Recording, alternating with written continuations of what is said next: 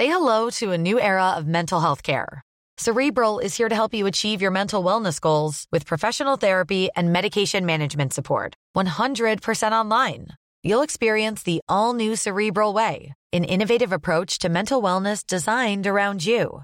You'll get a personalized treatment plan from a therapist, prescriber, or both in a safe and judgment free space. Your Cerebral therapist or prescriber will outline a customized plan with clear milestones along the way so you can get to feeling your best. With Cerebral, you're not alone in your mental health journey. We're here to empower you to live a fulfilling life. So take that first step towards a brighter future and sign up today at cerebral.com slash podcast and use code ACasts to get 15% off your first month. Offer only valid on monthly plans. Other exclusions may apply. Offer ends July 31st, 2024. See site for details. Et hello les légendes, bienvenue pour notre 90e épisode avec notre première vainqueur et même double vainqueur en Grand Chelem, l'immense championne Marie Pierce. Avant de commencer ce nouveau podcast, on a la chance d'avoir un sponsor pour les deux épisodes de la quinzaine de Roland Garros avec Winamax, qui est le site de référence pour placer quelques paris en ligne et voir si vous êtes plutôt de la team sans rien ou ça joue tellement l'acier que j'invite tout le monde en finale de Roland Garros. Winamax vous garantit les meilleurs codes du marché et on vous a dégoté un code de 15 euros de free bet en insérant TL15 en majuscule au moment de votre inscription. C'est hyper simple et rapide, l'appli est dispo dans tous les stores. En quelques clics, c'est réglé. Et sachez qu'au moment de votre premier dépôt, Winamax vous donnera le double de celui-ci en free bet, donc en pari offert. C'est cadeau. Évidemment, et c'est le message le plus important pour nous en tant que passionnés de tennis et promoteurs de ce sport magnifique, le pari sportif est un divertissement et seulement un divertissement. Le jeu responsable est primordial et on vous fait confiance. Pas de message d'insulte aux joueurs et joueuses qui en reçoivent déjà des centaines de parieurs qui ont sûrement dû oublier d'utiliser les modérateurs de jeu mis en place par Winamax. Sachez aussi qu'il est formellement interdit aux mineurs de parier, donc vigilance maximum des parents de certaines légendes qui peuvent écouter le podcast. Merci à Winamax de nous soutenir pendant la quinzaine. Ce type de partenariat nous permet de garder l'accès au podcast gratuit. C'est donc hyper important pour nous afin de continuer à vous offrir du contenu de qualité. Et maintenant, place à l'épisode. On peut le dire, Marie est une surdouée puisqu'elle a commencé le tennis sur le tard à 10 ans, avant littéralement exploser pour devenir joueuse de tennis professionnelle en 3 ans seulement. On commence pied au plancher en parlant spiritualité, mais n'ayez crainte, chère légende. Marie nous confie ensuite à quel point elle se sent française, elle qui a quand même trois nationalités. Elle nous raconte son American Spirit, puis on enchaîne avec son explosion fulgurante et la façon dont elle a financé ses débuts compliqués sur le circuit. J'essaye de comprendre d'où vient sa confiance innée pour vous permettre d'en apporter à votre propre jeu. Vous allez le comprendre. Marie nous raconte avec beaucoup de franchise et de pudeur les difficultés auxquelles elle a dû faire face avec son papa. On revient sur sa première finale en Grand Chelem à Roland Garros en 94 à 19 ans seulement. On enchaîne avec son premier titre majeur lors de l'Open d'Australie 95 Seulement six mois après, du coup, Marie nous explique enfin son rapport à la religion, ce que cela lui a apporté dans son jeu et continue de lui conférer dans sa vie actuelle. On revient évidemment en détail sur son sacre mythique à Roland Garros 2000, une merveille. Alors sans plus attendre, place à notre 90e épisode avec Marie Pierce. Après Tony Nadal, on vous gâte pendant ce Roland Garros 2022. C'est parti, bonne découverte et bonne écoute à tous. Alors Marie, Caroline, Pierce, je ne savais pas que tu avais un deuxième prénom. C'est moi. J'adore mon deuxième nom. tu es né le 15 janvier 75 à Montréal, à Montréal pardon, au Québec. Oui. Et tu es vainqueur de 18 titres en simple, dont l'Open d'Australie en 95 et Roland Garros en 2000. Euh, tu es la première vainqueur d'un grand chelem à passer sur notre podcast et c'est un réel honneur. Marie, merci beaucoup d'être là. Un plaisir, merci. Tu as joué quatre autres finales en Grand Chelem, Roland en 94 et 2005, l'Open d'Australie 97 et l'US en 2005. Euh, incroyable. Je me suis replongé là-dessus. J'avais totalement oublié et c'est assez fou en y pensant avec un petit peu de recul. Le voilà le nombre de finales de majeurs que, que, tu as pu faire quoi. Enfin de, ces matchs avec tellement d'enjeux. Euh, j'ai donc découvert deux épisodes de podcast sur lesquels tu es passé. The Racket Magazine podcast avec tes amis, donc Rihanna Stubbs et Caitlin Thompson, ainsi qu'Échange euh, avec euh, Antoine Beneteau. Oui. c'est vraiment des, des, contenus hyper intéressants. Donc voilà, je m'en suis un petit peu inspiré pour pour pas forcément faire les mêmes questions, essayer d'aller sur d'autres sujets. Mm-hmm. et, donc pour commencer tout de suite un petit peu dans le vif du sujet, j'ai compris que tu étais évidemment une personne euh, très tournée vers la religion et la spiritualité de manière générale. Mhm. Euh, j'ai pour ma part euh, quelques croyances, mais pas forcément religieuses. J'ai envie de te donner très rapidement la prière qui, moi, me parle et peut-être que tu pourrais nous dire une prière qui, toi, te parle dans la foulée pour commencer. Alors, la mienne, c'est très, très court, c'est de Marc Aurel, tu dois connaître. Donne-moi la sérénité d'accepter toutes les choses que je ne peux changer Donne-moi le courage de changer les choses que je peux changer et la sagesse d'en connaître la différence. Est-ce que déjà tu connaissais ou pas? Oui, oui, je connais celui-là. est-ce que, est que toi, tu as un petit truc qui te parle particulièrement euh, sans rentrer dans des choses trop compliquées, mais pour nous faire comprendre un petit peu ce qui t'anime dans la religion? Oui, euh, en fait, pour moi, c'est euh, c'est pas une religion personnellement, c'est plus une relation. Euh, avec Dieu et euh, à travers de Jésus. Donc, euh, Jésus qu'il est pour moi et que je crois en Jésus, qu'il est le Fils de Dieu, qu'il a donné sa vie pour moi, qu'il est mort sur la croix pour moi, qu'il a pris tous mes péchés sur la croix. Donc, c'est pas la repentance que je suis une chrétienne né nouveau, et que j'ai le salut, que j'ai la vie éternelle. Et pour moi, la prière, c'est quelque chose de, vraiment très simple, de, de très naturel, de, c'est euh, voilà, je, parle au Seigneur comme si je parle à mon meilleur ami. Euh, c'est quelque chose de tout à fait euh, normal et, c'est vraiment quand je veux et où je veux et, et voilà, c'est juste des simples mots qui viennent de mon cœur et puis ça dépend, ça dépend de, des situations de ma vie, ça dépend des jours, ça dépend des moments. D'accord. Voilà, ce que, je, ce que je, je, dis, ce que je prie. Voilà. Ok, très bien. Ben, merci de, de, nous partager ces, ces premières infos. Euh, pour revenir du coup à, la genèse de ton arrivée au tennis, tu as commencé très tard, enfin relativement tard, à 10 ans. Oui, oui. exactement. Cette histoire est assez incroyable parce que euh, très rapidement, on a vu que tu avais des prédispositions, que tu étais assez doué. Euh, tu l'as raconté plusieurs fois. Est-ce que tu peux nous la dire dans les grandes lignes quand même ici pour les gens qui ne la connaissent pas? Oui, c'est vraiment incroyable. Je voulais être pédiatre, je crois, déjà à l'âge de 7 ans.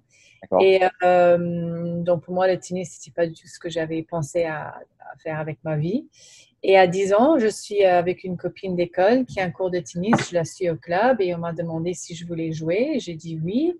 Et euh, bah, quand j'ai fini, trois quarts d'heure après, il y a un monsieur qui vient me voir pour me dire euh, voilà, première fois que je vous vois dans mon club, comment tu t'appelles, tu as quel âge, tu viens d'où? Et ça fait combien de temps que je joue au tennis? J'ai dit, bah, j'ai 10 ans, je suis la copine de Rachel, euh, je viens d'ici et ça fait à peu près trois quarts d'heure que je joue. Et il me dit, mais non, mais ça fait combien d'années? Et je dis, bah non, c'est le premier jour. Donc c'est là, il me dit, bah, reviens demain avec tes parents. je dis, OK. Donc je pars en courant, je vois ma copine, je dis, ah là, peut-être j'ai fait une bêtise, euh, je dois revenir avec mes parents demain, etc. Et puis le lendemain, on retourne.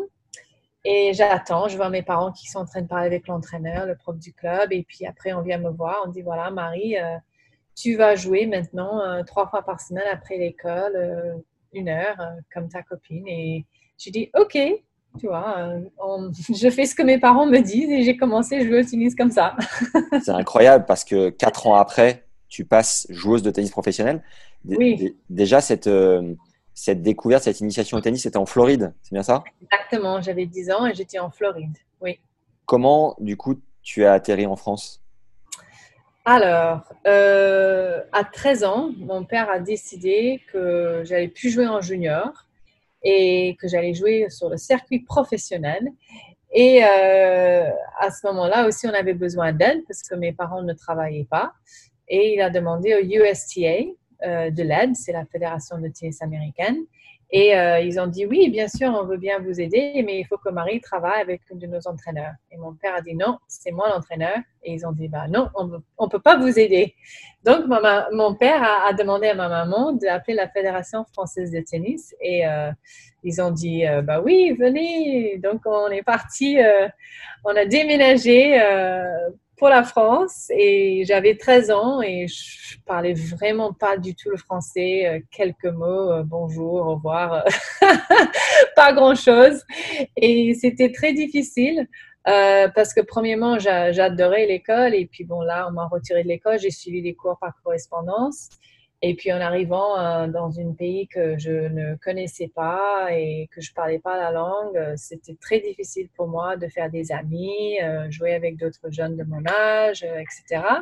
Donc ça, c'était très dur. Et puis j'ai commencé à m'entraîner toute la journée. Donc je m'entraînais 8 heures par jour. Je faisais que ça toute la journée. C'était physiquement mentalement, émotionnellement, c'était très dur à ce jeune âge et je pouvais pas jouer sur le circuit professionnel à l'époque parce que l'âge minimum, euh, la règle, c'était il fallait, fallait avoir 14 ans sur le circuit WTA. Donc j'ai attendu, j'ai joué les tournois en France et euh, à 14 ans, j'ai commencé sur le circuit pro. Incroyable. Mais quand tu es arrivé en France, tu as atterri où? Et ta maman était française, hein, par ailleurs. Oui, ma maman, exactement. Donc, c'est pour ça que mon papa a demandé à ma maman, parce que ma maman est française, de Paris. Et euh, donc, on arrive à Paris et j'ai une tante euh, qui habite à Daumont et qui m'a accueilli chez elle. On était chez elle au début. Elle a pris très bien soin de moi.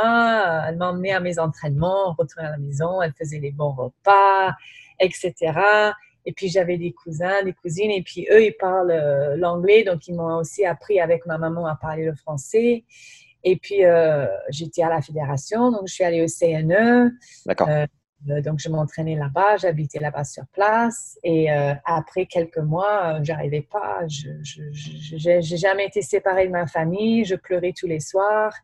Et après, je sais pas, deux mois ou trois mois, j'ai appelé en milieu de la nuit mes parents et ils sont venus me chercher. Et, et, et, voilà, donc je suis rentrée chez moi. Et, en Floride? Non, non, à Paris, mais ma famille à, côté. Donc euh, ah voilà, on avait, un appartement à Puteaux qui était juste à côté. Et, euh, et voilà, je, je, commençais à, à m'entraîner avec mon père dans un club à côté.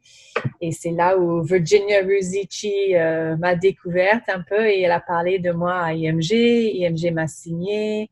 D'accord. à 13 ans, etc. Et puis voilà, donc je, on est resté à, ah, plutôt. Et comme mon père, il n'aime pas le froid, donc euh, quand l'hiver arrive à Paris, il a décidé non, on va dans le sud. Où ça, dans le sud? Donc, on a habité à Villeneuve-Loubet. D'accord. À, côté, de Nice. Donc, on a habité à Villeneuve-Loubet et euh, voilà, on habitait dans un appartement juste au-dessus du clubhouse, du club de tennis. Donc, comme ça, euh, il fallait juste descendre les marches et j'étais sur le terrain et voilà, encore toute la journée sur les cours de tennis. Et on a fait on a fait euh, l'été en France et les hivers en Floride. On a fait ça pendant trois ans à peu près euh, jusqu'à que j'avais 18 euh, ans, je pense qu'on a fait ça. Et puis après, voilà, à 18 ans, je me suis installée en Floride et j'ai commencé à m'entraîner avec Mick Bollettieri. Donc nous, ça nous arrange énormément. Évidemment, français, on est très chauvin et que tu sois française. Tu as la double nationalité toujours ou tu es... en fait, comme, tu as dit, je suis née au Canada. Ouais. Et bah, ma maman est française et mon papa américain, donc j'ai les trois nationalités en fait. Les trois nationalités, trinationalités. Oui. D'accord. J'aurais pu jouer le Fed Cup et les Jeux Olympiques euh, pour le Canada ou les États-Unis, mais euh, c'est à 13 ans que mon père a décidé, euh, comme la Fédération française de tennis a répondu positive, et tu vas rester fidèle et tu vas jouer pour la France. Ouais. Et voilà, nous, euh, dans notre chauvinisme légendaire, c'est merveilleux. Tu as gagné Roland. Enfin, moi, personnellement, j'ai rêvé en te, en te, voyant devant la télé. Oui, C'était euh, exceptionnel. Euh, mais à quel point tu te considères canadienne, américaine ou française? Tu, tu, mets dans quel ordre et à quel pourcentage? Comment ça fonctionne? Dans ton cœur? C'est sûr que le moins, on va commencer, c'est Canada. Euh, je suis née là-bas et on est resté, je crois, un an. Après, on est parti pour les États-Unis. Et j'ai pas de famille là-bas. Toute la famille de ma maman, c'est en France. Toute la famille de mon père, euh, c'est aux États-Unis. Euh, donc voilà, je, suis juste, je suis juste née au Canada. Et après, bon, les États-Unis, c'est le pays où j'ai passé plus de temps, où j'ai grandi le plus. Euh, je pense que j'ai plus la mentalité américaine et bah, l'anglais, c'est ma première langue déjà. et puis, quand je vais en France, bah oui, je me sens aussi chez moi. J'ai de la famille là-bas. Et il y a beaucoup de choses aussi que, j'aime que j'aime en France. Donc, Donc c'est c'est 60-40 ou 50-50 ou il n'y a pas. Ah, c'est pas 50-50. Euh, je dirais il y a ouais, peut-être 60 ou 70, 60 euh, les États-Unis et, et 40 euh, la France, on va dire. Je ne sais pas. Il y a un petit peu plus les États-Unis parce que j'ai passé plus de temps et c'est ma première langue. Tu dis que tu as un petit peu plus la mentalité américaine. C'est quoi? Ça, ça veut dire quoi la mentalité américaine C'est quoi finalement? Alors pour moi, la mentalité américaine, c'est tout est possible. Euh, tout est, j'ai envie de dire, tout est facile. On, essaie de faciliter les choses. D'accord. Euh, et surtout, euh, voilà, dans le côté business, etc., on essaie toujours de faire comment dire, satisfaction guaranteed or your money back. Satisfait ou remboursé. Allez, Voilà, donc euh, c'est euh, voilà, les États-Unis quoi, et tout est possible, tout est facile. Et quand je viens en France, euh, bah, souvent j'entends les premiers mots, les phrases, c'est oui, mais le problème c'est que. Et je dis mais attends, mais il n'y a pas de problème. Oui, oui, oui, oui, mais le problème c'est que j'ai non, non, il n'y a pas de problème là. c'est compliqué, il y a un problème. J'ai dit non, il n'y a rien de compliqué, c'est simple, il n'y a pas de problème, il n'y a que des solutions. Donc, euh. Je voudrais une, une douzaine d'escargots, s'il vous plaît. Oui, mais Madame, Madame Pierce, le problème, c'est que ce n'est pas la saison. c'est ça que je vois la, la grande différence entre les États-Unis et la France. D'accord. Une rapide pause pour nous mettre 5 étoiles sur Apple Podcast ou Spotify un like sur YouTube et un commentaire sur toutes les plateformes, ça prend 10 secondes et nous aide comme jamais à faire connaître le travail. Récupère le conseil coaching numéro 1 de Marie adressé aux jeunes joueuses qui rêvent de devenir pro. Si vous êtes parent de joueurs ou de joueuses, ça va évidemment vous plaire et surtout vous servir. Il suffit de vous inscrire à notre newsletter, c'est gratuit en lien de l'épisode. Et enfin, les places sont ouvertes pour notre stage mental et terrain les 25 et 26 juin avec Jean-Philippe Vaillant qui a coaché 13 top 100. Toutes les infos sont en description de l'épisode. On y retourne. En fait, ton, papa, je crois, a, cherché une aide euh, auprès de, la Fédé française euh, parce que euh, c'était un petit peu conflictuel aux États-Unis. C'est bien ça? Chercher de l'aide parce qu'on avait besoin d'aide et comme mon père il avait une mauvaise réputation déjà euh, parce que euh, il criait euh, sur les tournois, soit avec moi ou soit avec mes adversaires ou avec les parents. il s'est bagarré, donné des coups de poing, etc. Donc, il avait une très mauvaise réputation et c'est pour ça que le USTA, ils ont dit on veut bien aider Marie, mais il faut qu'elle travaille avec nos entraîneurs. Et bah, quand, quand, mon père a dit non, c'est moi l'entraîneur, bah, il voulait rien à voir avec mon père parce qu'il avait une très mauvaise réputation. C'est pour ça qu'ils m'ont pas aidé. Et euh, bah, la Fédé en France, je ne sais pas s'ils étaient trop au courant, de mon père ou pas.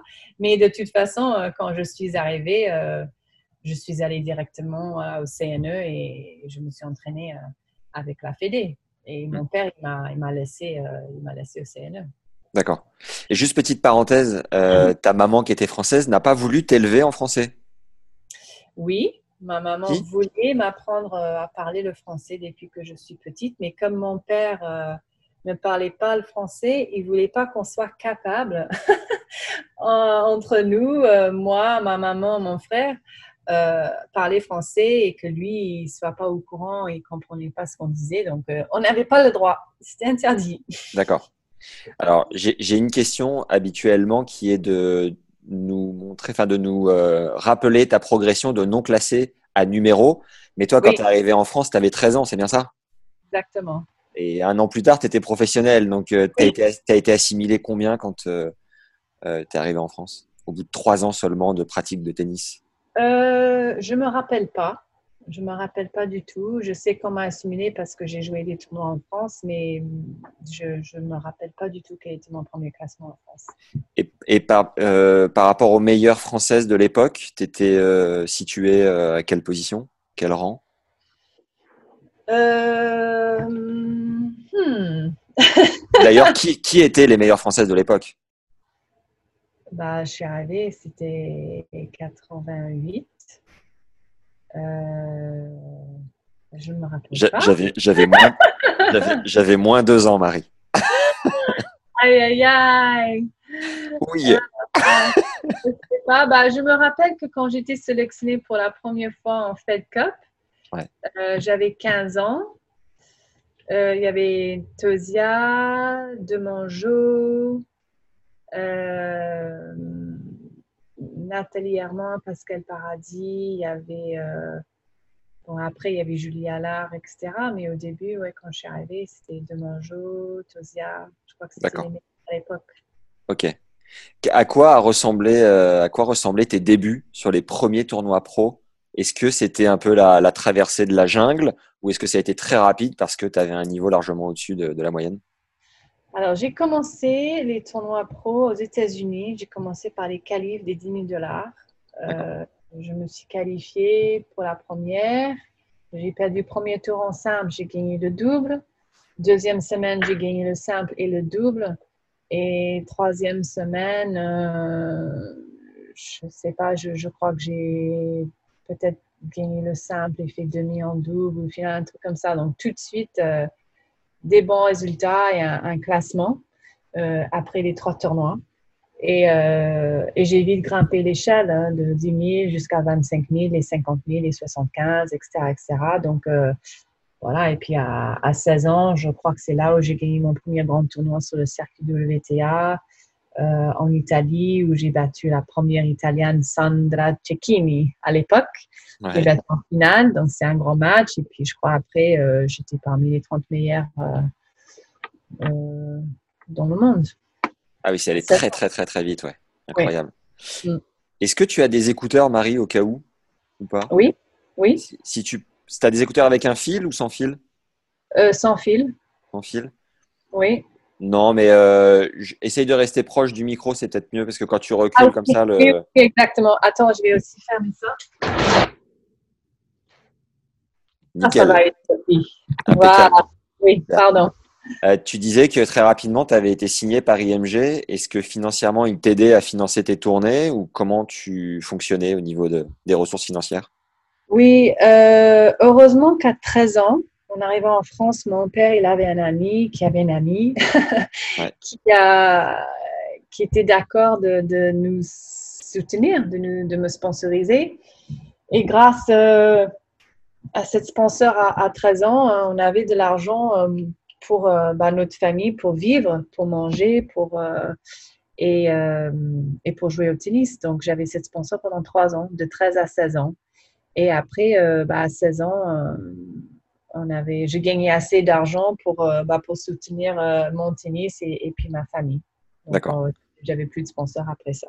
Et cet ami, il voulait un retour sur investissement ou c'était totalement générosité pure? Non, il ne voulait pas d'argent en retour. J'avais juste un petit badge, un petit patch à l'époque où on faisait ça beaucoup. dans le tennis, on mettait beaucoup les patchs, etc., des sponsors. Donc j'avais ça sur moi et puis, puis c'est tout.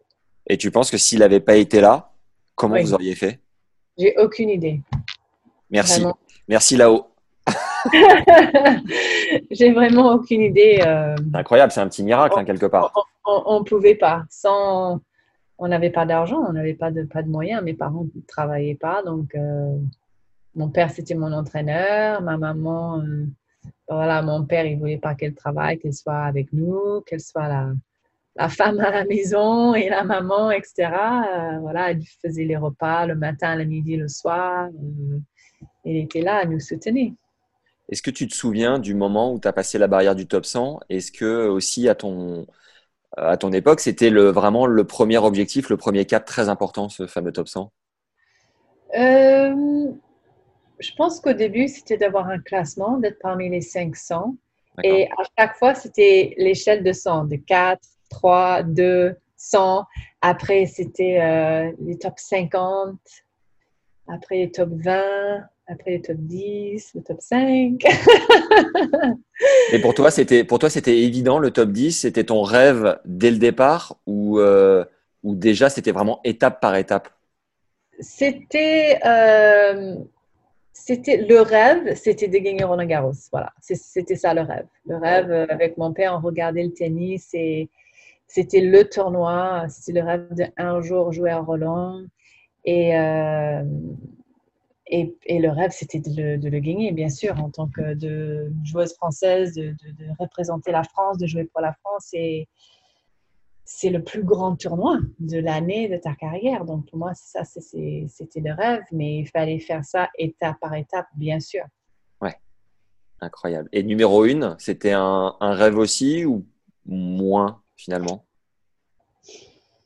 Tu sais, c'est une excellente question. Euh, J'ai jamais vraiment pensé à, être premier mondial. Euh, pour moi, c'était gagner Roland. C'est ça mon rêve, gagner Roland.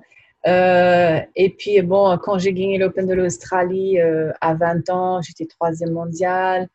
Euh, voilà, tout le monde dit, voilà, la prochaine numéro une, etc. beaucoup de pression, je sentais beaucoup de pression sur moi.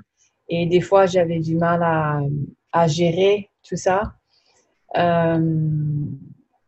mais c'est vrai que j'ai battu, euh, je pense, quand je jouais, euh, toutes les, premières mondiales, je les ai tous battues au moins une fois.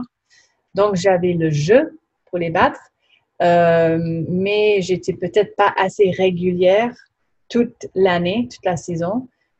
et je jouais aussi pas beaucoup de tournois comme les autres. Je jouais toujours le minimum. Donc, je jouais peut-être 12 tournois plus les grands chelems. Donc, je faisais peut-être 16 tournois. Donc, il y a des filles qui jouaient euh, peut-être 10 tournois de plus que moi, donc qui gagnaient beaucoup plus de points.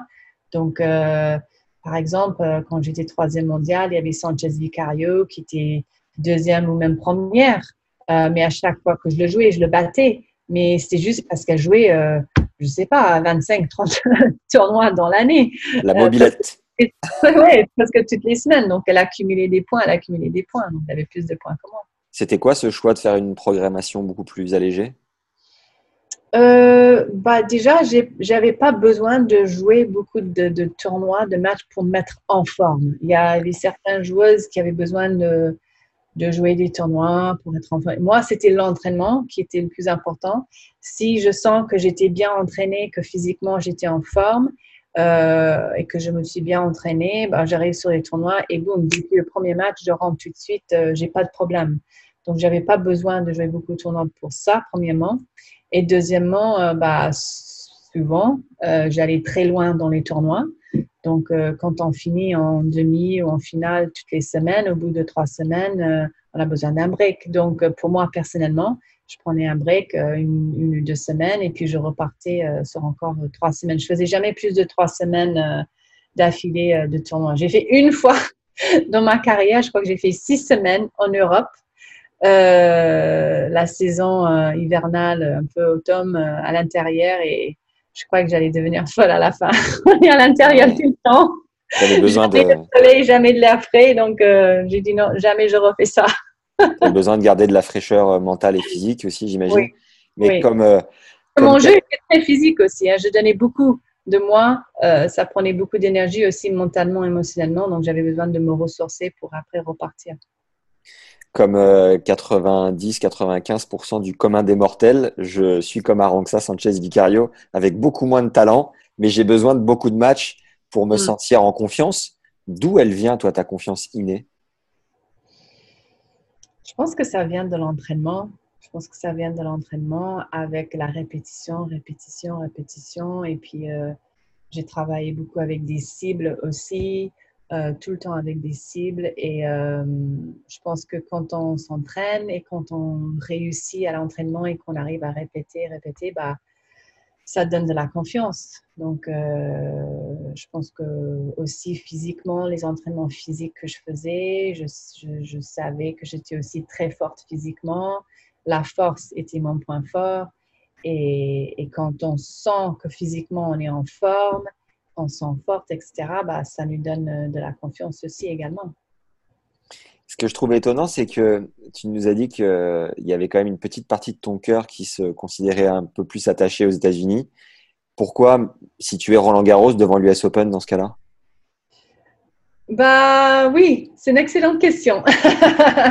bah parce que mon cœur, euh, je sais pas, mon, cœur c'est pour la France. Quand je regarde le sport ou le sport à la télé, c'est l'équipe de France qui joue, bah je regarde, je soutiens tout le temps, toujours.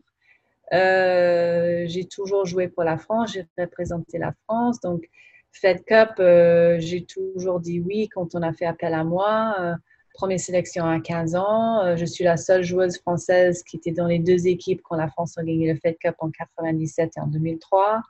J'ai fait trois Jeux olympiques. Pour moi, c'était un honneur, un privilège. C'est une expérience extraordinaire d'être aux Jeux olympiques. et c'est sûr que bah, sans faute et sans hésitation et sans doute le, tournoi le plus important pour moi, c'est Roland Garros, avant tout.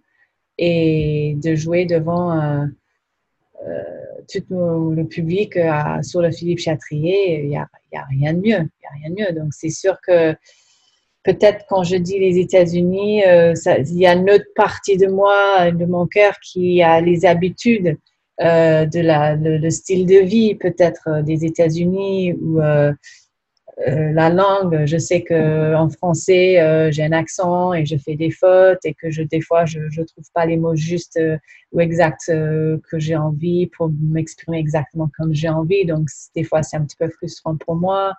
Donc, voilà, c'est la langue peut-être et puis c'est le style de vie.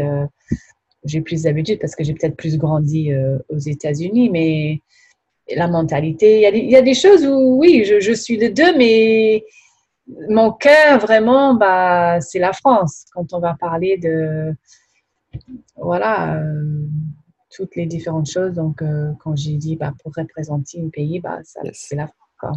Ouais. Tes habitudes sont plus américaines, du coup, tu n'es pas du genre à te faire des pains au chocolat, des croissants et de la baguette le matin au petit-déj?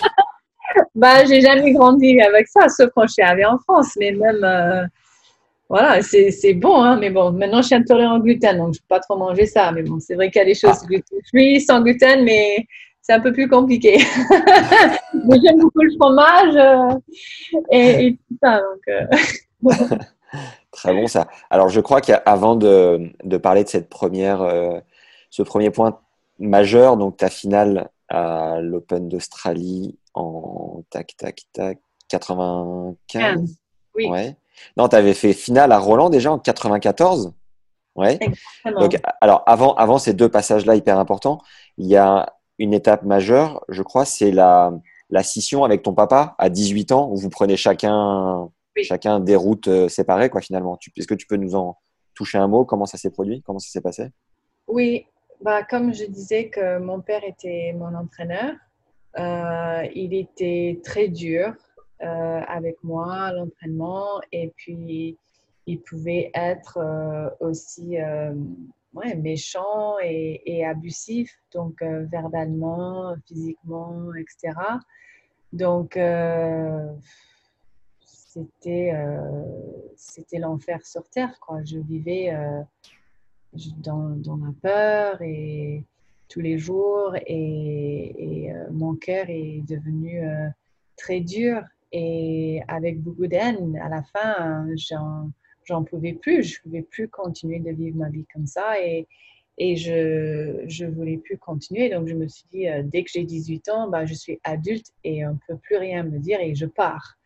Et, euh, et j'avais hâte.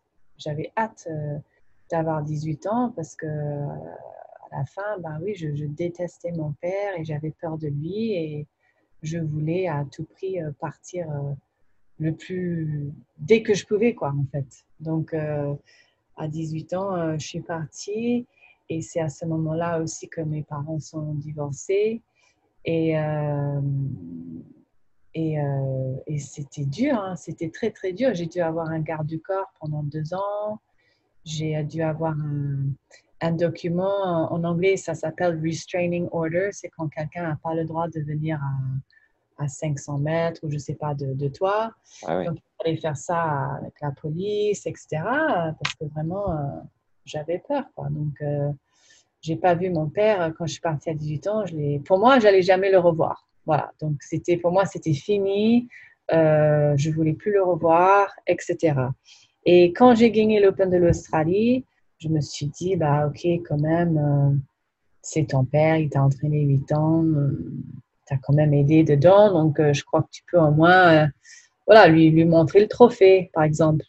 Et, euh, et donc, mon père, euh, il s'est remarié, il était remarié à, cette époque-là, et je l'ai contacté pour dire que voilà, j'ai gagné l'Open d'Australie.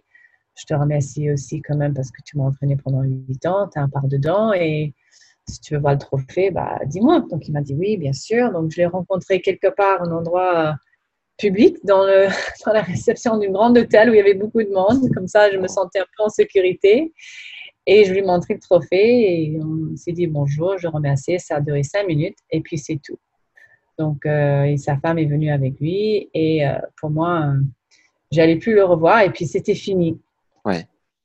Et c'est quand je suis devenue chrétienne en mars 2000 bah, que le Seigneur m'a montré que j'avais besoin de pardonner mon père. Et au début, je dis ah non non c'est impossible, je peux pas pardonner mon papa, il mérite pas, il m'a fait, trop du mal, trop de choses, c'est pas possible. Et il mérite pas. Donc euh, le Seigneur m'a dit non mais qui es-tu pour ne pas pardonner? Moi je pardonne euh, tout le monde et tous les péchés. J'ai dit oui. Exactement, c'est vrai, Seigneur, pardonne-moi, mais vraiment, il faut que tu m'aides parce que là, personnellement, moi, je peux pas, c'est impossible. Et comment, comment est-ce que tu reçois ces messages? Euh, c'est comme si, bah, comment, te dire, euh, tu, ressens, tu entends, c'est à l'intérieur de toi. C'est comme euh, si je peux comparer. Bah, en fait, quand on est né nouveau, quand on est chrétienne, on a le Saint-Esprit qui, qui, vient habiter en nous. Donc, c'est le Saint-Esprit qui nous parle. Mais pour donner une comparaison, on peut dire peut-être c'est ton intuition, ton instinct, c'est une voix à l'intérieur que tu entends, mais c'est à l'intérieur. Ça parle à, ton cœur et tu sais que c'est la vérité. Euh, c'est une conviction dans ton cœur que tu sais que c'est la vérité qui, te parle. Et euh, donc, par miracle, j'ai pu pardonner mon père et c'était vraiment miraculeux. Et puis après, bah, le Seigneur m'a changé. Il a guéri mon cœur. Il a, enlevé, toutes les blessures que, j'avais, que je portais toute la haine, euh, tout le non-pardon, tout ce que j'avais dans mon cœur était, était, était enlevé. Et le Seigneur a restauré mon cœur et ma vie et il m'a donné un nouveau cœur pour mon Père, un amour que j'avais pas. Et vraiment, c'était un miracle que, notre relation était restaurée et qu'après, euh, bah, j'aimais mon Père. Et c'était vrai, c'était sincère et c'était un vrai miracle. Et qu'après, notre relation était restaurée incroyable. Déjà, quel courage euh, en 95, même si c'est juste lui montrer le trophée, je trouve ça extraordinaire. Comment t'expliques que euh, un joueur comme euh, André Agassi, qui lui détestait le tennis un peu de la même manière, il avait été forcé quelque part à jouer au tennis. Comment t'expliques que toi, tu ne détestais pas le tennis? Bah, en fait, il y a quelque chose en commun que j'ai avec André. C'était un petit peu la même chose au début. quand j'ai commencé le tennis, je le faisais parce qu'on m'a dit de le faire. Donc, j'écoutais mes parents, je faisais ce qu'on me disait. Euh, voilà. Et puis quand j'ai eu 18 ans et quand j'ai décidé de, quitter ma famille et arrêter avec mon père, j'ai pris un break. Et c'est là où je me suis dit, OK, j'ai 18 ans. Maintenant, je vais faire ce que je veux faire. Alors, est-ce que je veux jouer au tennis ou pas? Est-ce que je veux reprendre mes études parce que je n'avais pas encore mon bac? Je dis, ah, voilà, c'est le moment où je peux euh, voilà, retourner faire des études. Je peux continuer de jouer au, tennis ou je peux juste euh, avoir une vie normale et prendre un boulot quelconque, etc. Donc, j'ai pris trois mois chez une copine et euh, j'ai fait ce que je voulais pendant ces trois mois-là. Tu étais où à ce moment-là? J'étais en Floride. J'étais en Floride à, Bradenton, en fait, exactement. Et, euh, et, voilà. Et puis après trois mois, je me suis dit euh, non, bah, je pense que je pense que je vais continuer de jouer au tennis. Voilà. Et c'est là où j'ai appelé Nick Bolitieri pour demander s'il voulait m'entraîner.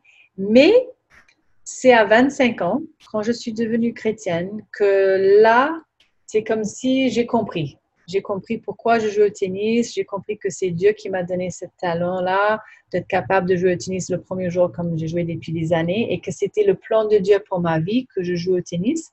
Et que c'est à partir de ce moment-là où je me suis dit, OK, bah maintenant je sais et je veux faire mon mieux pour le Seigneur et, et que toute la gloire lui revient. Et donc là, j'ai trouvé une telle euh, amour et passion et excitation pour le tennis que j'avais jamais avant.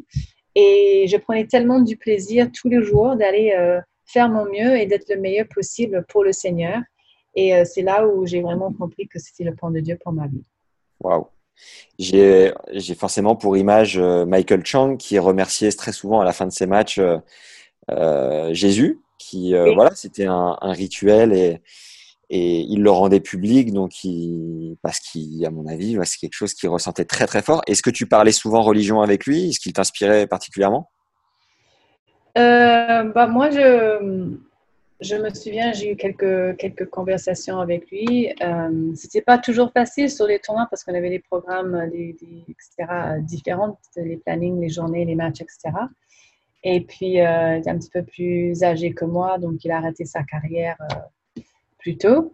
Euh, mais je me souviens euh, même euh, quand je regardais ses entraînements, il était avec son frère Carl, qui était son entraîneur, et qui était aussi chrétien, et que je me souviens, je regarde avant les entraînements, bah, il prenait un petit temps juste avant de prier ensemble. Je me souviens, je vois qu'ils avaient les têtes en bas, et pas longtemps, hein, très court, mais voilà, je me disais, waouh, c'est c'est super, quoi. Donc, c'était très inspirant et, et c'est encourageant aussi de, voir quelqu'un d'autre euh, qui partage euh, le même foi que toi et qui aussi euh, est content de, le partager avec les autres. Pour revenir au plan sportif un peu plus pur, en 95, du coup, tu. Alors, non, déjà, Roland 94, est-ce que tu peux nous rappeler cette finale? Ready to pop the question? The jewelers at BlueNile.com have got sparkle down to a science with beautiful lab grown diamonds worthy of your most brilliant moments. Their lab grown diamonds are independently graded and guaranteed identical to natural diamonds, and they're ready to ship to your door. Go to Bluenile.com and use promo code LISTEN to get $50 off your purchase of $500 or more. That's code LISTEN at Bluenile.com for $50 off. Bluenile.com code LISTEN. Contre qui c'était et comment tu as vécu l'événement? Oui, donc euh, c'était contre Arancha Sanchez Vicario. La fameuse. oui. et je m'arrive, euh, je me retrouve en finale et dans une sens très confiante parce que j'étais très en forme. Je crois que j'ai le, j'ai le record euh, des moins de jeux perdus en, en arrivant en finale à, Roland Garros chez les femmes. Donc j'étais vraiment en forme. Je venais de battre Steffi Graf en demi en deux petites sets, euh, voilà, qui était premier mondial à l'époque, qui défendait son titre. Donc j'étais vraiment en forme. Et à Rancha, je l'ai battu il n'y a pas longtemps, je crois quelques mois avant aux États-Unis sur terre. Donc j'étais vraiment en forme. et très confiante parce que j'aimais bien jouer contre Arancha, je savais comment le faire, etc. Mais, le fameux mais, c'était que je me retrouve en finale de Grand Chelem. Et c'est la première fois. Et en plus, c'est à Roland. Euh, donc, c'est pas n'importe quel euh, Grand Chelem. Mais en plus, euh, tu as 75, tu as 19 ans. J'ai 19 ans. C'est incroyable. Et, eh ben, je sais que j'ai un discours à faire après en français et c'est ça qui me stressait le plus. ça paraît surréaliste, hein, c'est fou, mais pour autant, euh, c'est. Et, euh, et j'arrivais pas à dormir la veille, euh, toute la nuit, toute la nuit dans ma tête, je pense à ça. Et bon, j'arrive pour le match et bon, quand on dort pas, on n'est pas aussi bien, etc. Et puis, il fait pas beau, on joue quelques jeux, on sort, on rentre, on sort, on rentre, etc. Bon, là, le match est remporté pour le lendemain. En plus, donc là, je dois passer encore une deuxième nuit à pas vraiment dormir. Donc c'était très compliqué pour moi à, gérer euh, au niveau du stress et les émotions. Euh, mais ça m'a vraiment servi pour six mois plus tard, euh, quand je me retrouve en finale à l'Open de l'Australie contre Arancha encore. Donc ça m'a vraiment servi comme expérience. Waouh! Et oui, juste pour rappeler, en demi-finale, tu colles 2 et 2 à Steffi Graf. Oui. Ça paraît, ça paraît, ça paraît ah, C'est incroyable. Je jouais, euh, je crois que ce match contre Steffi, c'est peut-être le meilleur match de ma carrière. Vraiment, euh, tout, tout rentrait, tout était des coups gagnants, tout était parfait. Quoi. Je ne pouvais pas faire de faute. Il y avait déjà une, une ambiance exceptionnelle cette année-là sur ces matchs-là? Ouais. Oui, c'est extraordinaire. Extraordinaire de vivre ces moments forts avec le public sur le Philippe Chatrier. c'est vraiment magique. Waouh. Et le titre, du coup, ton premier titre du Grand Chelem, six mois plus tard, comme tu viens de nous le dire, euh, mentalement, qu'est-ce que, qu'est-ce que ça t'apporte? Bah, Ça apporte beaucoup de confiance. Ça apporte un sentiment qu'on est arrivé, dans un sens que, voilà, je suis arrivée au sommet de, pas de ma carrière, mais on va dire que de, des résultats, euh, c'est ça les plus grands résultats qu'on peut avoir, c'est, c'est de gagner des grands chelems. Et, euh, et, ça donne beaucoup de, de confiance en soi-même. Et aussi, en même temps, bah, ça m'a énormément motivée parce que je me suis dit, c'est incroyable parce que je sens que je peux tellement encore progresser. J'ai encore des choses à travailler dans mon jeu, euh, aussi physiquement, etc. Donc, ça m'a vraiment motivée à travailler encore plus dur pour encore m'améliorer, pour encore avoir... Parce qu'après, ça donne cette faim cette soif, ce désir, cette envie de gagner encore des titres de Grand. C'est tellement mm. magnifique qu'on a envie de revivre ça, on a envie de regagner d'autres titres. Et tu prends ta revanche en plus en finale contre euh, Arangsa. Oui. Euh, donc euh, sportivement, il n'y a pas mieux pour, la, pour la confiance, comme tu dis. Cette fois j'ai mieux géré, oui. stress et les émotions. Et justement, depuis que tu es séparé avec ton papa, donc un an après, tu es en finale de ton premier Grand Chelem.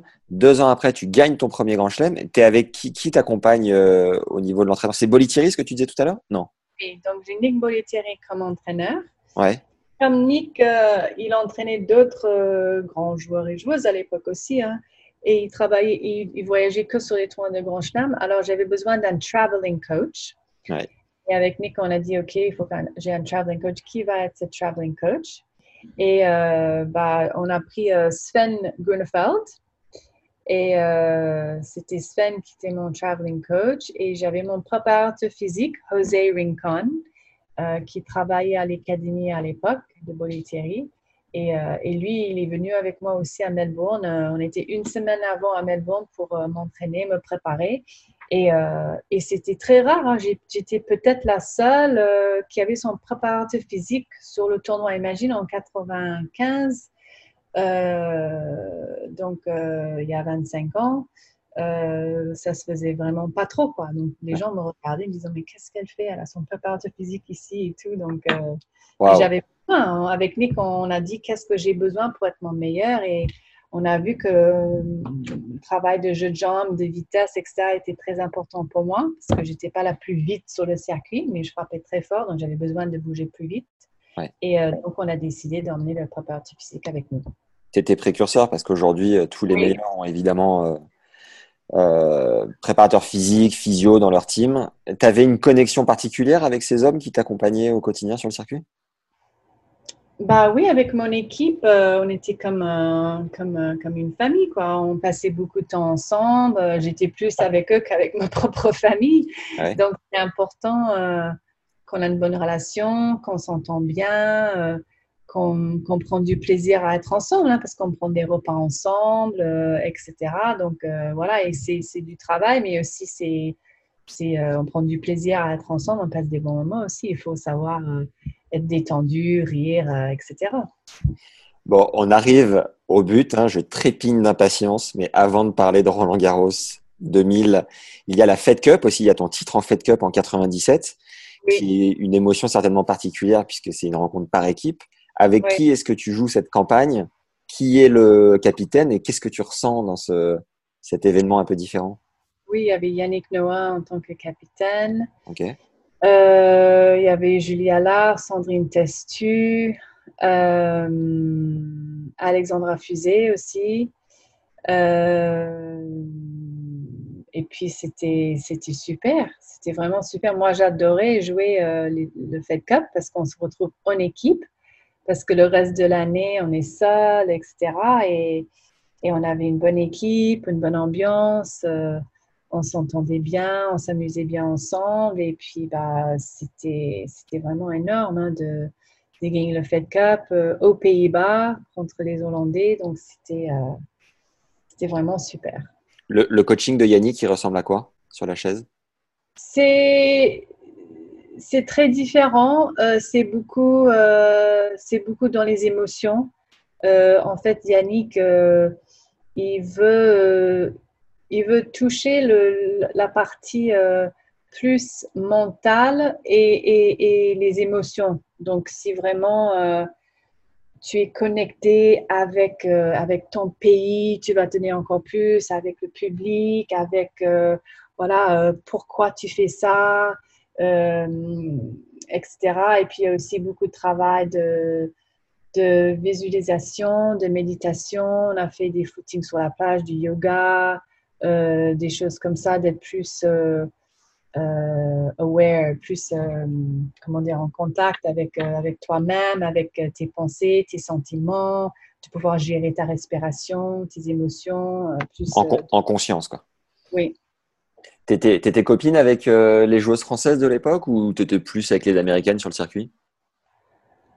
Non, j'étais, j'étais, j'étais copine avec, avec tout le monde, mais euh, voilà, comme je dis, à, partir de 15 ans euh, dans l'équipe de, France. Donc, euh, on commence à, se connaître, à passer du temps ensemble et, on, devient, on devient copine, c'est sûr. J'étais copine avec Julia Allard, avec Alexandra Fusé, Sandrine sûr avec, avec toutes les filles, hein, on était copines. Et, sinon, sur le circuit, c'est qui la, la joueuse qui te faisait le plus rire? La fille qui me faisait le plus rire, on va dire peut-être euh, Eva Maioli. la Suisse, Suissesse? Eva, Eva Maioli, c'est, euh, elle est de Croatie. Ah, de Croatie, pardon, ouais, j'ai totalement, euh, je me suis planté. d'accord, ok. Et c'est toujours une amie à toi aujourd'hui? Vous êtes toujours en contact? Oui, oui, on est toujours copines, oui. Très bon ça. Et, le coaching de Yannick, un petit peu différent, il te servait après sur les matchs que tu pouvais faire sur le circuit le reste de l'année? Oui, je pense que tout ce que je faisais, euh, j'essayais toujours d'apprendre, euh, d'être ouverte à, m'améliorer tous les jours, tout le temps. Et, euh, les choses qu'on faisait ensemble m'aidaient et me servaient pour plus tard. Par exemple, les exercices de respiration, je ne connaissais pas avant, j'ai découvert. Et puis, je me suis voilà, approfondi dedans. J'ai commencé à faire plus de recherches dedans, à lire des livres là-dessus. Et c'est quelque chose qui, qui m'a beaucoup aidé euh, dans ma carrière après. Ok. Alors, ce qui est assez incroyable, juste avant ton titre à Roland, c'est qu'en mars, comme tu l'as dit tout à l'heure, tu fais une rencontre sur le circuit avec une joueuse qui euh, ressent quelque chose en toi et, et quelque part t'apporte euh, des clés pour le reste de ta vie. Est-ce que tu peux nous dire un petit peu dans les grandes lignes ce qui s'est passé? Oui, en fait, euh, j'ai grandi catholique. J'allais toujours à la messe le dimanche, j'étais à l'école catholique, etc. Et donc, je croyais en Dieu et je priais. Mais euh, je crois que c'est quand je me suis séparée de ma famille à 18 ans et j'ai commencé à faire euh, bah, ma quête spirituelle aussi pour moi-même, pour ma vie. J'avais beaucoup de questions, j'avais pas toutes les réponses. J'étais à la recherche de, quelque chose qui allait me donner la paix. Euh, j'ai essayé plein de choses, euh, voilà, la méditation, etc. Euh, j'ai lu plein de livres, différentes religions, etc. Et, mais malgré tout ça, je ne trouvais pas quelque chose qui, me faisait du bien, vraiment profondément ce que j'avais besoin pour mon cœur, pour guérir mon cœur, pour enlever les blessures, pour me donner la paix. Et aussi, en même temps, malgré tout le succès que j'avais dans le tennis, je ressentais qu'il y avait une vide en moi et je ne savais pas ce que c'était. Et, c'était bizarre et je ne comprenais pas parce que de l'extérieur, j'avais une vie extraordinaire, j'avais tout, le succès, etc. etc. Mais euh, voilà, je sentais qu'il y avait toujours quelque chose qui manquait. Donc, euh, l'autre joueuse sur le circuit, elle s'appelle Linda Wild. Et euh, ben, on est devenues copines. Et j'ai remarqué cette fille qu'elle est différente que les autres, qu'elle avait vraiment quelque chose d'unique à part. Et, comment, comment tu l'avais vue? Euh, par exemple, on est dans le vestiaire et euh, elle n'avait pas peur euh, de Steffi Graf et toutes les filles avaient peur, personne ne lui parlait. Mais elle, tout à fait normale, naturelle. Hey Steffi, how are you? Comment ça va? Mais vraiment cool. Et tout le monde regarde, mais comment elle est folle, elle? Comment elle pas faire ça? Mais elle était vraiment cool, elle était naturelle. Et puis pareil, la dame qui nettoyait les toilettes et les douches, etc., les serviettes, elle lui disait pareil, de la même manière, bonjour madame, comment allez-vous? Ça va? Merci pour tout ce que vous faites pour nous. Mais pareil, comme elle dit bonjour à sa fille, comme elle dit bonjour à la dame, euh, euh, etc. Donc je me dis, mais ouais, et puis elle était bien dans sa peau, elle, était, elle avait l'air d'être heureuse, épanouie, euh, voilà, en paix, vraiment bien. Et puis, et puis, on commence à être copines, et puis on commence à parler. Et puis là, un jour, elle me demande si je connais Jésus. Je dis oui, bien sûr. Et elle me dit, est-ce que tu as une relation personnelle avec lui? Je dis, bah non, mais comment c'est possible? Parce qu'il n'est pas, il n'est pas là avec moi, quoi. elle me dit, mais oui, mais il est vivant. Et je dis, bah écoute, pour moi, je ne le vois pas vivant. Voilà, pour moi. Et je sais que, bon, je connais l'histoire, crucifié, etc., ressuscité, mais bon, pour moi, il n'est pas vivant. Elle me dit, mais est-ce que tu crois en Jésus que c'est le Fils de Dieu? Je dis oui. Elle me dit, ok, est-ce que tu crois au ciel et l'enfer? Je dis oui. Elle me dit, ok, bah, si tu meurs aujourd'hui, tu vas où? Et personne ne m'avait posé cette question avant, et je me dis, mais c'est quand même incroyable. je dis, bah, écoute, je pense que j'irai au ciel. Elle me dit, mais pourquoi? Et bah, Je pense que j'ai pas fait trop de bêtises, assez, trop méchant pour mériter l'enfer.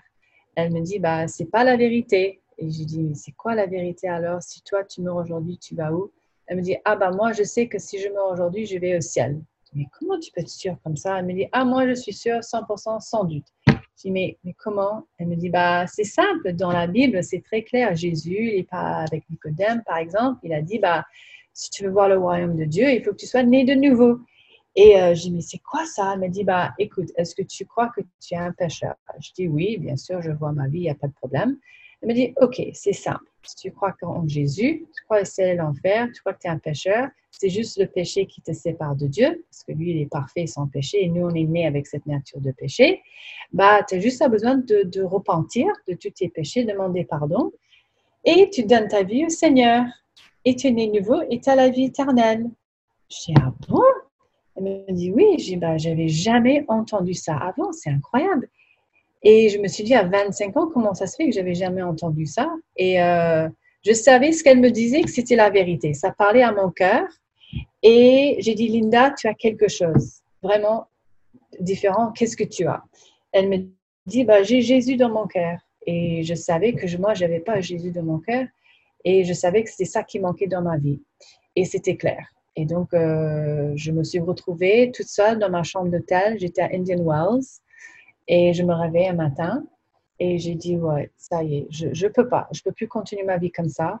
Donc, euh, c'est dans ma chambre d'hôtel toute seule. J'ai prié, je me suis repentie, j'ai demandé pardon pour tous mes péchés. J'ai donné ma vie au Seigneur. Je veux ta volonté, pas la mienne. Je veux que tu sois en contrôle de ma vie. Et viens Jésus dans mon cœur. Et c'est là où je suis née de nouveau. J'ai ressenti un paix extraordinaire. Et euh, j'ai vraiment ressenti le pardon, l'amour et la présence du Seigneur c'était vraiment puissant et je savais que j'étais pardonnée, je savais qu'il m'aimait, je savais que j'avais la vie éternelle. Et c'est là où tout a commencé. Tout a commencé dans ma, vie, dans ma vie où il a touché mon cœur, il m'a transformé de l'intérieur et ça se voyait après euh, sur mon visage à l'extérieur que quand j'arrive à Roland Garros trois mois après, euh, bah, les journalistes et tout me disent mais Marie qu'est-ce que tu as fait? On dirait que tu es beaucoup plus sereine sur les points importants et tu t'énerves beaucoup moins sur le terrain. Tu as fait de la sophrologie. Qu'est-ce que tu as fait? Je dis, bah non, euh, je n'ai pas fait de sophrologie. Je ne savais même pas ce que c'était à l'époque. Je dis, non, non, bah, c'est juste que ma vie est entre les mains du Seigneur. C'est lui qui en contrôle.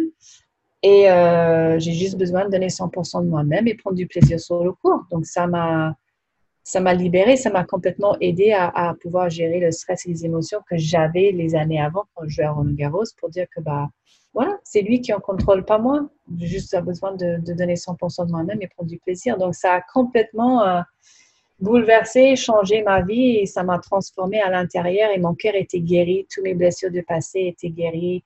Comme j'ai dit, j'ai pardonné mon père, la relation était restaurée et moi j'étais quelqu'un de différent. Est-ce que tu penses que c'est la, clé du bonheur euh, universel ou chacun a une clé euh, différente qui lui est très personnelle? Personnellement, moi, je crois qu'on est créé par Dieu et on est créé pour être en relation avec lui et pour le servir. Et il nous a créés aussi pour aimer les unes les autres et pour servir aussi les unes les autres. Et, et euh, pour avoir cette, cette, salut, cette vie éternelle, dans la Bible, c'est très clair. Il n'y a qu'une seule manière, qu'un seul chemin, et, c'est Jésus. Donc, c'est très clair dans la Bible. Jésus dit que je suis la, le chemin, la vie et la vérité, et nul viendrait au Père qu'à travers de moi. À méditer. voilà.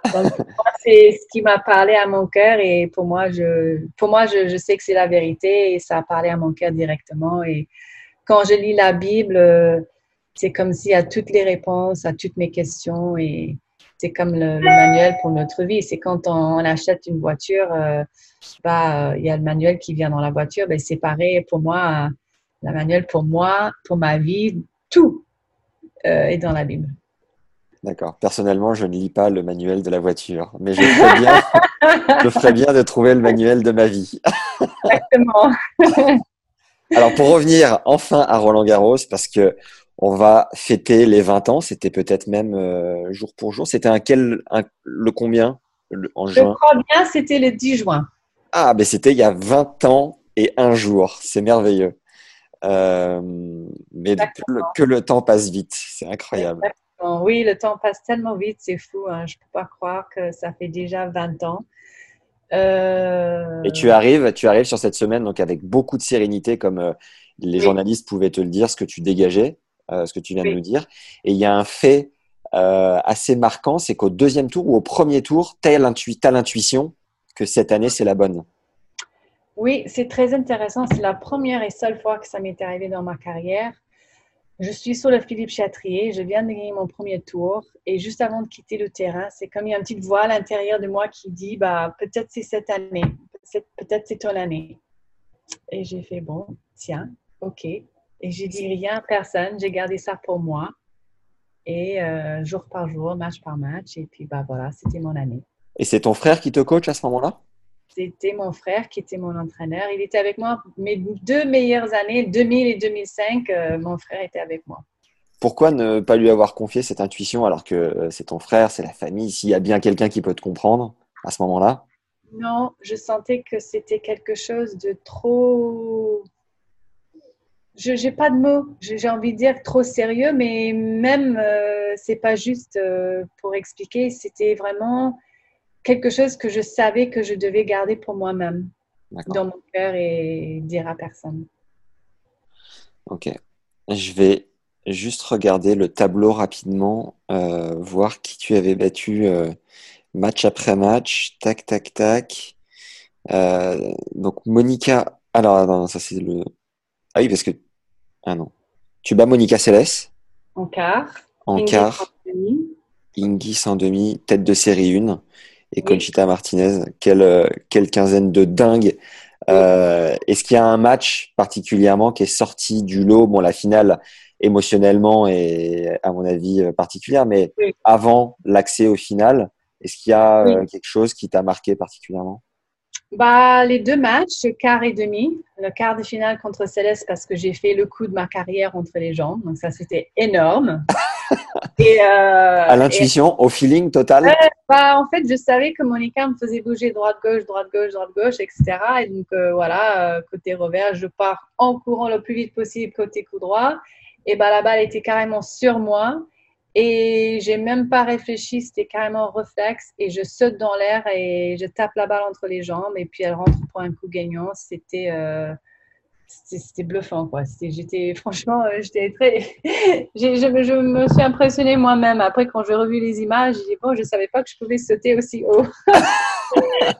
Ah, c'est fabuleux. Et en plus, tu fais deux grosses batailles en 3-7 contre euh, Céleste, 4-6, 6-3, 6-4 et 6-4, 5-7, 6-2 contre Ingis, tu étais affûté comme jamais Oui, exactement. Et c'est l'autre match où euh, vraiment, je me rappelle, euh, en troisième set avec Ingis, euh, toutes les deux, on avait des crampes. c'était une vraie bagarre. Et puis, c'est bon, c'était c'était et c'est toujours une amie. Et puis, on était partenaires en double aussi. Hein, donc, on était toujours en lice. C'est jamais facile de jouer contre ta copine et puis ta partenaire de double. Mais vraiment, au troisième set, c'était énorme. Un grand match, un vrai grand, grand match, des crampes toutes les deux à la fin. Et je suis contente de, pouvoir être capable physiquement de, terminer ce match et de le gagner. J'ai revu là, le, Roland a passé les, les matchs euh, de légende en live sur YouTube. C'était phénoménal de revoir ces images de ta finale. Quand on regarde le match, ton plan de jeu est très clair. Mais est-ce que mm. tu peux, est-ce que tu t'en souviens? Est-ce que tu peux nous le partager? Bah, pour chaque match, hein, chaque match, euh, c'était clair euh, comment j'allais jouer contre mon adversaire. Et en particulier, euh, est-ce que tu parles de la finale ou tu parles de tous mes matchs en général? Non, je, parlais de la finale contre Conchita Martinez. Donc, pour moi, c'était très clair. Hein. J'avais déjà joué contre Conchita plusieurs fois. Je savais ce qu'il fallait faire pour le battre. Je sais que sur terre battue, elle est très difficile, elle est très compliquée. Si elle arrive en finale, ça veut dire qu'elle est en confiance et qu'elle joue très bien. Elle avait une grande coup droit et surtout coup droit en décalé était très dangereuse. Puis elle avait une très bon revers à une main aussi. Elle arrivait à trouver des angles. Elle avait le slice, l'amorti, le lift. Euh, voilà. Et puis elle servait pas mal. Deuxième pas très fort. Donc je voulais vraiment attaquer sur deuxième balle. Euh, mais pour moi, c'était vraiment d'utiliser le petit cours croisé que mon frère m'a intégré dans mon jeu et ça m'a vraiment aidé à gagner Roland Garros parce que ça a complètement ouvert le terrain et je pouvais jouer après sur l'autre côté et d'attaquer, hein, d'essayer de venir au filet euh, le plus vite possible sur le côté revers, attaquer son côté revers, euh, monter au filet et puis euh, d'essayer d'être le plus agressif mais patient en même temps parce qu'elle a ramené beaucoup de balles. Ton coup le plus naturel au tennis, c'était lequel? Hmm c'est une excellente question. Bah, J'aimais bien mon coup droit. Je sentais que je pouvais frapper très fort au côté coup droit. Donc euh, voilà, j'avais aussi une excellente revers dans la ligne aussi. Euh, ouais. Et la partie de ton jeu que tu as le plus bossé, le plus fait évoluer? Jeu de jambes, c'est sûr. Mon jeu de jambes, vitesse sur le court, déplacement. Et euh, j'ai beaucoup travaillé aussi mon jeu vers l'avant, parce qu'au début, je ne venais pas au filet. Mais euh, avec mon entraîneur, on a vraiment travaillé ça, qu'il fallait que je profite de ma force, ma puissance, mes, mes grands coups du fond pour venir au filet et pour finir le point plutôt. Et jeu de jambes, comment, comment tu le bossais? À quel, avec quel volume euh, ah. Comment ça se matérialise? Un programme avec mon préparateur physique, donc bien sûr la force, parce qu'il faut être très forte dans les jambes pour, pour pouvoir pousser et, bouger plus vite et que les mouvements soient plus faciles. Après, il y a tout un, travail de, plyometrics, euh, de puissance. Euh, après, euh, après, il y a les, les, exercices de, de vitesse, de jeu de jambes. Donc, voilà, c'était tout un, un, programme où, avant les tournois, c'était de plus en plus intense euh, le, le ouais, je faisais beaucoup moins de, de, poids, de, etc. Et beaucoup plus de, travail en qualité, euh, ou euh, moins, moins de temps et plus haute d'intensité, et plus de travail de, jeu de jambes, déplacement, etc. Est-ce qu'avant de rentrer sur le central pour la finale, tu avais du stress particulièrement? Est-ce que tu t'es servi de ta première finale? Comment tu as géré l'enjeu? Oui, c'est normal d'être stressé avant une finale de Grand Chelem, hein, surtout à Roland. Hein. Et, euh, mais pour moi, je, suis arrivée en paix, comme tous mes autres matchs. Je voulais prendre ça comme tous les autres matchs, pareil, rien de différent. Rester dans mon bulle, rester concentré, rester calme, euh, continuer de toujours faire confiance au Seigneur. Euh, c'était la chose qui était le plus important pour moi. Et avant tous mes matchs, je priais avant d'entrer sur le cours. Et voilà, encore une fois, je savais que j'étais pas en contrôle. Je savais que je pouvais pas contrôler les résultats. Donc, je pouvais juste prendre du plaisir sur le cours et donner 100% de, de moi-même. Et, et, je me suis dit de vraiment apprécier chaque moment et chaque instant sur ce cours parce que euh, ça va passer. Au maximum, dans trois heures, c'est fini. Et puis, la vie continue. Donc, de vraiment apprécier chaque moment sur ce cours. À 6-1, 6-5, 40 A, euh, donc, tu es à deux points du match. Sur deuxième balle, il y a un spectateur dans le public qui crie Joue avec ton cœur. Est-ce qu'à ce, moment-là, tu l'entends? Oui, bien sûr. Et ça t'a fait un truc ou tu es trop dans ta bulle pour. Euh, ça, ça, me, fait du bien. Ça me fait du bien parce qu'il y a les fans, euh, le public qui sont là et puis ils nous aident. Hein. Dans, dans un sens, on est là, on entend tout, mais on recevoir, on entend, ça nous fait quelque chose, ça nous fait du bien, mais en même temps, il faut rester concentré tout de suite. Donc, on entend, on reçoit, on accepte, ça fait du bien. Et puis tout de suite, on dit OK. Et puis des fois, on se dit oui avec mon cœur. Donc, c'est vrai que ça peut aider les choses que, que quelqu'un dans le public dit, ça peut aider. Et donc, trois points après, ta balle de match, balle de sacre à Roland Garros. Est-ce que tu te souviens ce que tu te dis au moment de servir alors que tu touches vraiment du bout du doigt ce, rêve? Oui, donc euh, bon, stressé que j'avais perdu les autres balles de match, je me dis ok Marie, détends-toi, tu essaies le maximum de respirer. La respiration, ça aide beaucoup à dégager le stress, de visualiser où je vais servir ma première balle et jouer la première balle après le service. Et, euh, et, je me suis dit, OK, Marie, c'est un autre point comme les autres, c'est 30-15, allez, il faut juste jouer un, point, c'est tout. Voilà. et puis quelques minutes après, tu montes sur les marches, t'embrasses donc Christian Bim, Martina Navratilova, Christiane Dur, qui était la dernière française à gagner avant toi. Françoise, Françoise, tout à fait. Merci, heureusement que tu es là. et tu soulèves la coupe de Roland. Euh, revoir ces images, ça, ça, vraiment, moi, ça me fait monter des larmes d'émotion. C'est très, très fort. Toi, à ce moment-là, quand tu soulèves la coupe, qu'est-ce que tu ressens? Bah, C'est ça. C'est le meilleur moment de ma carrière. C'est ce moment-là euh, qui est le moment euh, le plus fort. Et puis, on a le trophée. On soulève et toute la foule, le public fait ouais. et tu es là, tu es là, tu dis ouais. C'est juste le meilleur moment et on apprécie, on ressent toutes les émotions positives euh, à la fois et c'est vraiment extraordinaire. Est-ce que tu as fait la plus grosse euh, fête de ta vie après ça ou tu l'as vécu euh, de manière beaucoup plus calme? En fait, ça prend beaucoup de temps après. Hein. Il y a le cool down, le stretching, la conférence de presse. après, il y avait des soins hein, parce que j'étais très blessée aussi à, à l'époque. Donc, j'avais beaucoup de soins à faire le matin et le soir, avant et après. Et j'ai quitté le stade, il était 22 heures. Euh, j'arrive à mon hôtel euh, et euh, il y avait un bon dîner déjà prêt à un très bon restaurant italien qui était à l'hôtel et on a mangé avec ma famille et mon équipe. Et bah, quelques heures plus tard, c'était hop au lit parce que j'avais la finale de double le lendemain. mais oui, mais quelle campagne surréaliste, c'est incroyable. oui, exactement. Et donc, tu gagnes le double avec Martina Hingis, hein, c'est bien ça Et le lendemain, je joue la finale de double avec Martina Hingis et on gagne le double. C'est quand même extraordinaire. C'est le cerise sur le gâteau. Vous étiez euh, particulièrement amis euh, pour jouer le double ensemble ou c'était professionnel? C'était quel type de relation? On était amis, on passait du temps ensemble, on, s'entraînait ensemble avec sa maman qui était son entraîneur et on a bien, on a bien bossé. C'était très sérieux, mais on aussi, on a bien rigolé aussi. Est-ce que euh, les jours d'après, tu, euh, tu prends, est-ce que tu prends quelques jours de vacances et admettons, tu es chez toi, tu te réveilles, tu ouvres les volets et tu dis Ah, c'est bon, j'ai gagné Roland Garros, je suis tranquille. ah, ça fait du bien. Comment ça se passe les jours d'après?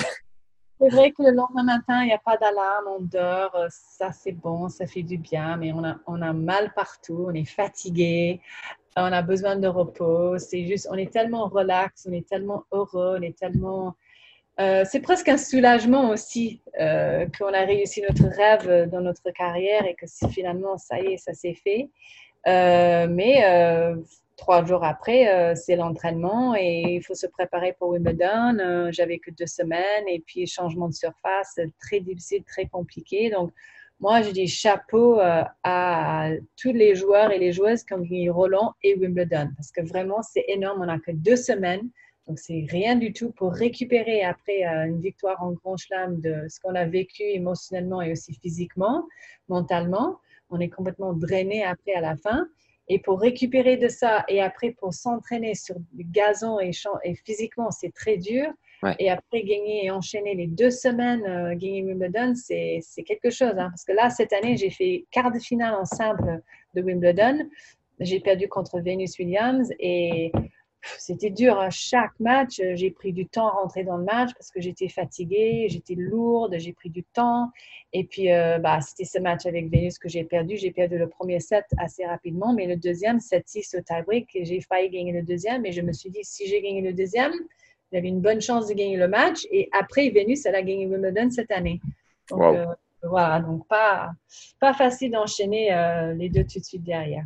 Incroyable la vie de, de joueuse ou de joueur de tennis, de pouvoir être au top du top un jour et le lendemain tout remettre en question.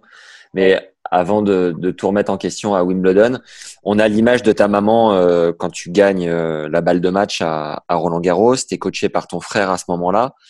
Euh, quels sont vos échanges après ce titre? La, la, fierté qui doit être très forte, toi, de voir la fierté dans, dans les yeux de ta maman, le coaching payant de ton frère.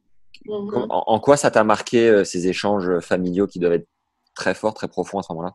Oui, c'est puissant parce que ma maman, c'est une pilier pour moi dans, dans, ma vie et dans ma carrière avec tout ce que j'ai traversé. Elle était toujours là pour moi, pour m'aider, pour me soutenir, pour voilà, parler, etc. Donc, c'est une grande soutien, une grande aide. Et puis mon frère, euh, c'était juste extraordinaire. J'étais trop contente qu'il était avec moi parce que bon, je, sais que c'est un sacrifice pour lui, pour sa vie, parce qu'il n'aimait pas trop le monde du tennis, il n'aimait pas voyager, il voulait rester chez lui. Donc euh, il payait un grand prix pour être avec moi. Et si c'était moi, j'aurais aimé qu'il soit avec moi chaque année de ma carrière, mais il ne voulait pas. Donc euh, pour moi, j'étais vraiment contente et reconnaissante qu'il était avec moi pendant cette période-là. et et de pouvoir réussir son rêve dans le tennis avec ton frère, c'est encore plus fort et encore plus puissant et qu'on l'a fait ensemble. Donc, c'est vraiment extraordinaire et, et je remercie mon frère pour tout ce qu'il a fait pour moi et comment il m'a aidé. Il s'est investi, il a donné sa vie et euh, c'est quelque chose de, de, très puissant quand on fait ça avec quelqu'un de notre famille et que, que j'ai fait ça avec mon frère. C'était vraiment extraordinaire. Je suis trop contente. Ouais. Euh, on arrive à 1h15 et puis je t'avais dit 1h donc euh, je vais euh, voilà on va on va pas tarder de, terminer. Déjà merci beaucoup d'avoir pris ce temps et j'adorerais faire une deuxième partie d'épisode peut-être un peu plus tard pour parler de ta deuxième partie de carrière et puis de ton après carrière aussi. Ok avec plaisir. Peut-être juste une dernière question avant de conclure. Oui sur le, plan de, point de vue financier, tu as gagné quand même 9 millions, pas loin de 10 millions de dollars de prize money. Quel regard, donc précisément 9 millions 793 119 dollars, quel regard tu portes sur ce montant et quelle est toi ta définition de la richesse? Euh, déjà, quand je regarde ça, je dis waouh, c'est beaucoup d'argent. et euh, j'aurais jamais cru d'avoir gagné aussi euh, autant d'argent en jouant au tennis parce que j'ai jamais fait ça pour l'argent. Jamais, jamais, jamais pensé à l'argent. Euh, et euh, je trouve que c'est marrant parce que quand on regarde cette chiffre, les gens ils croient que c'est ça que tu as euh, dans ton compte bancaire, mais c'est pas du tout ça. parce que il faut payer les impôts, parce qu'il y a beaucoup de frais à payer, il y a beaucoup de gens avec qui tu travailles, tu payes, puis quand tu joues bien, tu as des bonus, etc. Donc voilà, c'est voilà, il y a, aussi plein de, frais dans la vie de joueuse de tennis, etc. Mais euh, pour moi, la richesse, c'est pas du tout l'argent. On peut avoir autant d'argent qu'on veut. Et moi, je sais euh, ce que c'est parce que j'avais tout dans la vie. J'avais la plus belle maison euh, sur la mer, jet ski, piscine, etc. Jet privé. Je voyageais partout et j'étais malheureuse et j'étais vide. Donc, c'est pas du tout cette chose qui va nous rendre heureuse. C'est après, quand j'ai rencontré le Seigneur, que cette vie était comblée, que j'étais épanouie, heureuse. Et pour moi, la richesse, c'est euh, bah, plein de choses. C'est la santé, c'est les relations, c'est la famille, c'est l'amour, c'est la paix, c'est de pouvoir faire ce qu'on aime euh, et d'être en paix euh, avec soi-même et être en paix avec les autres, d'avoir les bonnes relations avec les gens, d'aimer, d'être aimé, de partager, de donner. Euh, la vie, pour moi, c'est pas du tout l'argent. On peut avoir beaucoup d'argent et être malheureux, et on peut être, euh, voilà, on peut pas avoir beaucoup d'argent, mais on peut être très heureux, très épanoui et comblé dans la vie. Waouh! On pourrait presque terminer là-dessus, mais on va terminer là-dessus, Marie. Si tu as, tu, aujourd'hui, tu t'investis beaucoup dans le tennis euh, féminin, il me semble, dans la formation. Euh, tu es directrice de tournoi, c'est bien ça? Alors, euh, j'ai organisé une série de 10 000 dollars dans l'océan Indien, à Maurice et à La Réunion. Ça s'appelle la Mary Pierce Indian Ocean Series. Euh, j'ai fait ça pendant deux ans. J'ai bien aimé. C'est très intéressant. Et, euh, et j'ai arrêté parce que mon père était malade à l'époque, donc j'ai arrêté pour prendre soin de lui. Et puis, bon, l'année d'après, on a eu tous les différents problèmes avec le circuit ITF, les points, etc., l'argent. Donc là, j'attends que tout se revient un peu plus stable, on va dire, pour le circuit, pour essayer de refaire les tournois. Mais c'était quelque chose que j'ai fait et que j'ai bien aimé. On pourra parler justement de ton après-carrière éventuellement sur un deuxième épisode. Pour terminer, vraiment dernière question, si tu avais une joueuse de 12 euh, ans, on va dire, devant toi qui rêve de devenir joueuse de tennis professionnelle, qu'est-ce que tu lui dirais? Je lui dirais de, faire ce que tu as envie de faire. Tu fais ça parce que tu l'aimes, tu, es passionné, c'est ce que tu aimes, ce que tu as envie de faire, d'avoir un rêve. C'est très important de rêver, de toujours croire en toi, de, de, jamais douter, de continuer de travailler dur parce que le travail, ça paie éventuellement, d'être patient, de persévérer, de pas t'inquiéter, mais de continuer et de toujours donner 100% de toi-même dans tout ce que tu fais euh, pour pas avoir de regrets euh, après, plus tard. Et surtout, prendre beaucoup de plaisir. Eh ben, du plaisir, Dieu sait que j'en ai pris euh, à échanger avec toi, Marie. Un grand, grand merci pour ton temps. Merci, merci à toi. C'était super, j'ai bien aimé. Ah bah tant mieux, ça me, ça me bat droit au cœur. Je te tiens évidemment au courant quand l'épisode sort. Ça sera pas dans les prochaines semaines, peut-être euh, un mois ou deux, je, je, te tiens au courant. Si, si tu pourras peut-être faire une petite story Instagram ou quelque chose, ça serait génial. Oui, oui, bien sûr, avec plaisir. C'était vraiment super. Des excellentes questions et j'ai passé un bon moment. Merci Marie, à très bientôt. Ok, merci à toi. Ciao, ciao. Salut. Bye bye. Merci les légendes d'être encore là. Vous êtes des monstres. Un grand merci à Fabien Paget d'avoir rendu l'échange possible. J'avais 10 ans quand Marie a gagné Porte d'Auteuil, je m'en souviens comme si c'était hier, j'étais comme un dingue. Quel bonheur une fois de plus d'avoir le privilège d'être un lien entre ces champions et championnes à travers le podcast. Venez me dire en commentaire ce que vous avez pensé de l'épisode, ça me fait toujours immensément plaisir de vous lire. Un peu comme Franck, fidèle auditeur de la première heure qui écrit sur Apple Podcast. Exceptionnel, fan depuis le début, la qualité est toujours là. Et les interviews, toutes en majuscules, sont exceptionnelles, que ce soit les anciens joueurs, les coachs, les, les bon, je sais pas ce que c'est, les prépas physiques, tout est génial. La dernière avec Tony Nadal dépasse le cadre du tennis, leçon de vie pour tous les entraîneurs de tous les sports. Un immense merci Franck d'avoir pris le temps et d'être là chaque semaine. Merci aux légendes aussi qui nous soutiennent sur Tipeee, la plateforme participative. À l'aide de dons, ça nous aide à, voilà, à tenir puisque c'est un projet que l'on construit toujours avec Johan. C'est pas facile toutes les semaines, donc voilà, ça fait vraiment du bien de se sentir soutenu. Vous pouvez le faire en tapant T-I-P-E-E-E, -E -E, donc avec 3 E espace tennis légende podcast dans Google et c'est facile à trouver. Pour rappel, on organise notre premier stage de légende avec le préparateur mental Jean-Philippe Vaillant les 25 et 26 juin. Toutes les infos sont en lien dans la description. Pensez aux bouches à oreille, les légendes, encore et toujours, ne lâchez rien de ce point de vue-là. Vous êtes des ambassadeurs de ouf, gratitude éternelle aux plus actifs d'entre vous. Et les autres, eh bien, on s'y met. Voilà. Enfin, si tu as des idées de partenariat ou autre, n'hésite pas à m'en faire part sur LinkedIn à Max Zamora, z ou sur Insta à Max underscore Zamora underscore TL. Voilà, c'est tout pour aujourd'hui. Merci d'être encore là. Vous êtes vraiment au top du top du top. Merci pour les bonnes ondes. Prenez soin de vous et à très vite. Ciao.